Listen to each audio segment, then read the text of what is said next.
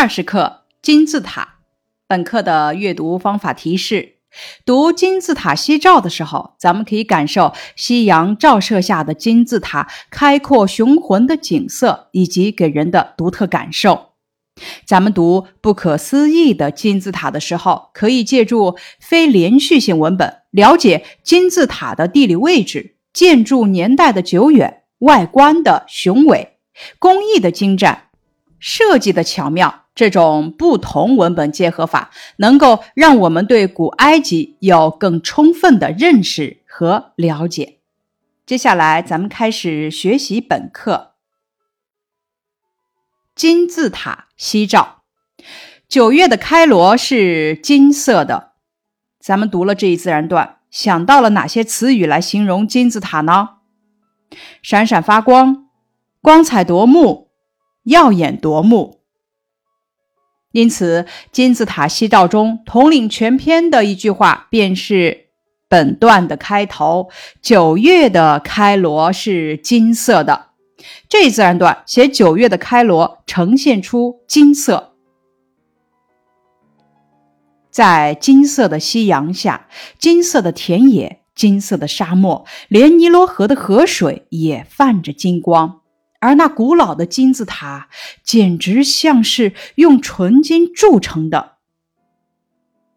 夕阳、田野、沙漠、河水都是金色的，金字塔更是金光闪闪。这句话与课文的开头相照应。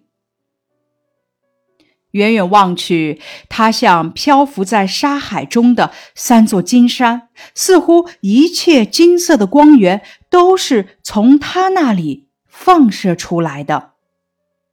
作者把金字塔比作三座金山，更加突出了金字塔的光亮夺目。作者由金字塔展开了丰富的想象，想象出金字塔是金色的发源地。流露出对金字塔的赞美之情。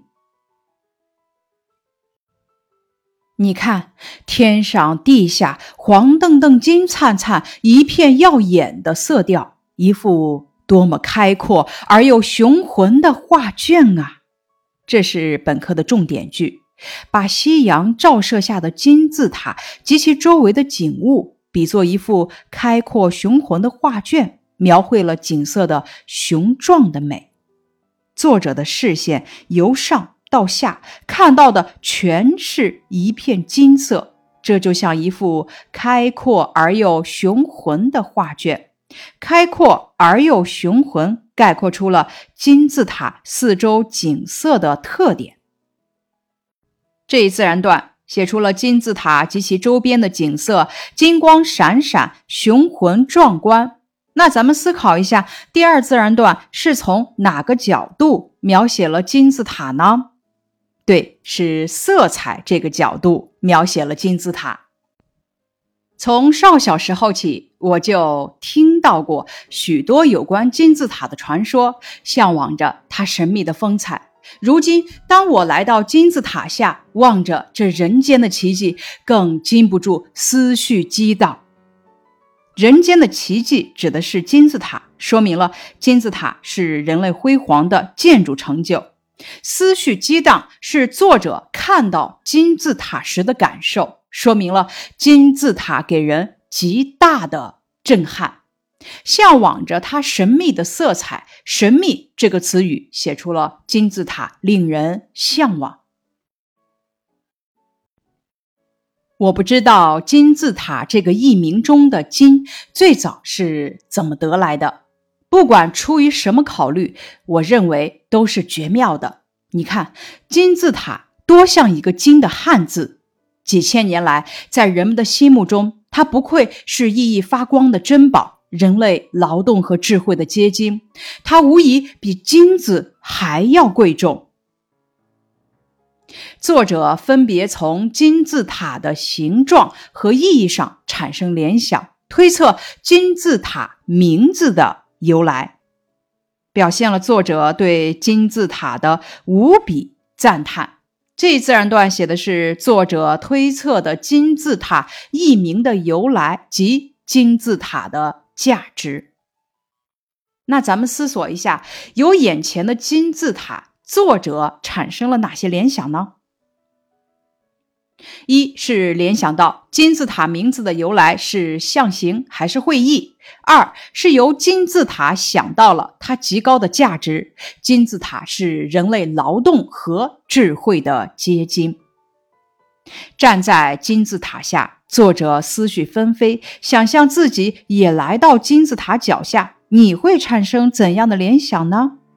示例：来到金字塔脚下，我会想象当时人们建造金字塔的情景。他们可能是日夜劳作，不辞辛苦。他们精心测量、计算，为这一伟大的建筑付出了心血。我还会想到，若干年以后，人类一定会揭开金字塔神秘的面纱，重现当年建造金字塔的情景。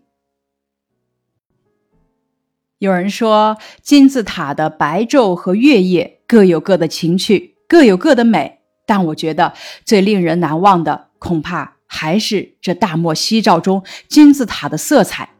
那一片迷人的金色，简直把你融进一个神奇的境界，使你充满豪迈的感受和无边的遐想，不由自主地产生一种怀古的忧思。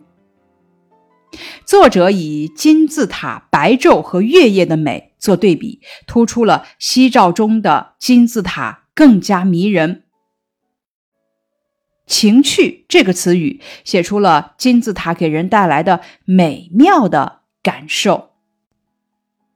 句末的描写说明了夕照中的金字塔能带给人独特的感受。强调了金字塔的美，主要体现在这大漠夕照中，与题目“金字塔夕照”相呼应。这一自然段写金字塔能让人产生无限的遐想。那大家思考一下，夕照下的金字塔为什么会给人这样的感受呢？夕照下的金字塔是迷人的。充满了神奇的色彩。作者又联想到金字塔是人类劳动和智慧的结晶，因此会有无边的遐想和怀古的忧思。回顾这篇课文，《金字塔夕照》主要写了哪几方面的内容？主要写了夕阳下金字塔的雄浑之美和作者观赏时的万千思绪。那请大家找出金字塔夕照的关键句，并且说明其作用。九月的开罗是金色的，是这篇课文的关键句。其作用呢？这句话点出了九月的开罗金色的特点，统领全篇。后面的段落都围绕一个“金”字展开。那作者是按照什么顺序写的？你又是从哪里知道的呢？作者是由远及近这个顺序来写的。我是从远远望去来到金字塔下知道的。最后，请大家思考一下：作者来到金字塔下想到了什么？表达了怎样的思想感情呢？作者想到了金字塔。金字的绝妙，想到了金字塔不愧是熠熠发光的珍宝，人类劳动和智慧的结晶的历史地位，表达了作者对金字塔的留恋和赞美之情。下面咱们开始学习第二篇，不可思议的金字塔。最大的金字塔——胡夫金字塔，塔的重量约六百万吨。塔基面积约五点三万平方米，塔的体积约二百六十万立方米，塔原高约一百四十六米，塔基原边长约二百三十米。因年久风化，塔现高约一百三十七米，塔基现边长约二百二十七米。此处用的是列数字的说明方法，从重量。体积、塔基面积三个方面介绍胡夫金字塔，突出了胡夫金字塔的高大。建于公元前两千六百年左右，建成几千年后，世界上才出现比它更高的建筑。此处写了胡夫金字塔的建成时间，赞美了金字塔建造技术的伟大。用约二百三十万块石材砌成，平均每块重二点五吨左右。整个胡夫金字塔大概有五十层楼高，塔基面积相当于一百二十六个篮球场那么大。此处用的是列数字和做比较的说明方法，写出了胡夫金字塔的高大。塔身是由一块一块的石头叠加而成的，中间没有任何水泥之类的粘着物，每块石头都磨得很平。至今仍很难用锋利的刀刃插入石块之间的缝隙，说明了金字塔建筑精巧，赞美的是古埃及人民的聪明才智。塔高的十亿倍，约等于地球到太阳的平均距离。此处从塔高来说明胡夫金字塔设计之巧妙。大家回顾一下，最大的金字塔——胡夫金字塔，从哪几个方面写了金字塔的不可思议呢？从金字塔的基本情况、重量、体积、塔基面积、高度、塔基边长、金字塔的修建方法、精湛的工艺、神秘的搭高四个方面写的。咱们再回顾第一部分，交代了胡夫金字塔的哪些信息呢？咱们整合信息来说一说胡夫金字塔的概貌。这部分交代了胡夫金字塔的大小、重量、年代、材料、建造工艺、神奇的数据等信息。胡夫金字塔是古埃及最大的金字塔，塔重约六百万吨，塔基面积约五点三万平方米。塔的体积约二百六十万立方米。胡夫金字塔建于公元前两千六百年左右，用约两百三十万块石材砌成，平均每块重二点五吨左右。整个胡夫金字塔大概有五十层楼高，塔基面积相当于一百二十六个篮球场那么大。咱们来看这一句话：建于公元前两千六百年左右。建成几千年后，世界上才出现比它更高的建筑。咱们思考一下，从这句话中你体会到了哪些信息呢？这段话一方面揭示了胡夫金字塔的建造时间，另一方面赞美了金字塔建造技术的伟大。那请大家说一说你对胡夫金字塔的新认识。胡夫金字塔位于尼罗河岸边，是埃及最大的金字塔，建于公元前两千六百年左右。整个外形呈现金字形，金字塔是用约两百三十万块石材砌成的，石头中间没有任何水泥之类的粘着物，但缝隙间严实的，连锋利的刀刃都难以插入。更让人惊奇的是，塔高的十亿倍，约等于地球到太阳的平均距离。胡夫金字塔真是一座不可思议的古建筑。《金字塔夕照》是一篇抒情散文，《不可思议的金字塔》是一篇非连续性文本。这两篇文章介绍金字塔的方式不同。下面咱们学习的是建造金字塔时的古埃及。尼罗河被称为埃及的母亲河，它每年定期泛滥，给河两岸带来肥沃的淤泥。金字塔就建在尼罗河的西岸。这里写了尼罗河对于埃及人的巨大作用，是古埃及文明的发源地。古埃及人在天文学、数学、几何学、地理学等方面取得了很高的成就。比如，在天文历法方面，他们将一年定为三百六十五天，并规定每年十二个月，一个月三十天，剩余五天作为节日。此处写了古埃及人在几千年前就创造了悠久的文明。古埃及人掌握了精湛的造船技术，这些船能在尼罗河上航行。此处是重点句，直接点明了古埃及人造船技术的高明。在尼罗河的上游，考古学家发现了古埃及人的采石场遗迹，此处写古埃及人会采石。除了金字塔，古埃及人还有石窟陵墓、神庙等多种令人惊叹的建筑成就。令人惊叹，表达的是对古埃及所取得的建筑成就的赞美之情。此处写古埃及人建造了许多令人惊叹的建筑，像金字塔这样的历史文化遗产还有很多。那大家知道咱们国家的历史文化遗产都有哪些呢？颐和园、平遥古城、龙门石窟等等。下面是信息提取题目：建造金字塔时的古埃及介绍了哪些古埃及的历史成就呢？一，在尼罗河西岸建造了金字塔；二，在天文学、数学、几何学、地理学等方面取得了很高的成就。三，掌握了精湛的造船技术和采石技术。四，古埃及人还有石窟陵墓、神庙等多种令人惊叹的建筑成就。那大家思索一下，金字塔到底是如何建造而成的？至今没有一个标准的答案。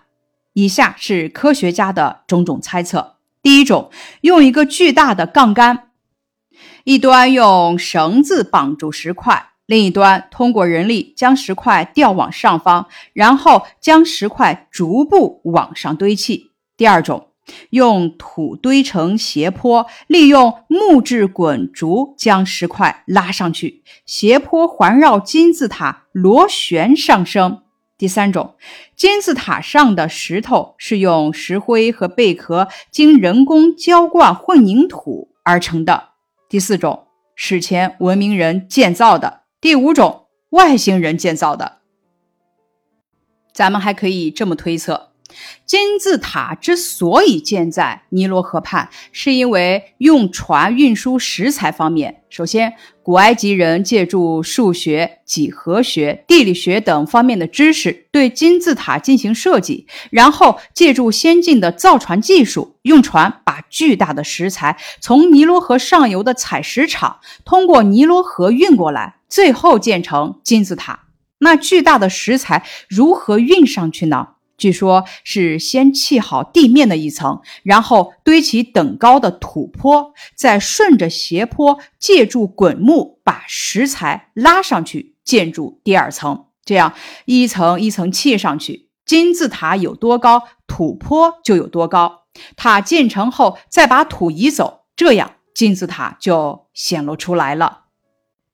大家可以通过搜集资料，用喜欢的方式来介绍金字塔。可以用导游词的方式来介绍，可以用金字塔的自述的方式来介绍，也可以用制作名片的方式来介绍。咱们学了第二部分的建造金字塔时的古埃及，来回顾尼罗河的基本情况。尼罗河是埃及的母亲河，每年定期泛滥，给河两岸带来肥沃的淤泥。那古埃及人的文明成就都有哪些呢？古埃及人在天文学、数学、几何学、地理学等方面取得了很高的成就，造船技术精湛。那咱们思索一下，第二篇短文的题目是“不可思议的金字塔”，为什么还要介绍建造金字塔时的古埃及呢？介绍建造金字塔时的古埃及，能够说明金字塔的不可思议。学习完了本文，说一说你对金字塔有哪些了解？一、夕阳下的金字塔色彩迷人，令人神往。二、最大的金字塔是胡夫金字塔，它高大巍峨，曾是世界上最高的建筑物。三金字塔工艺精湛，有许多未解之谜。四建造金字塔的古埃及人充满智慧，创造了文明的历史。以上是金字塔这篇课文学习内容，感谢你的收听。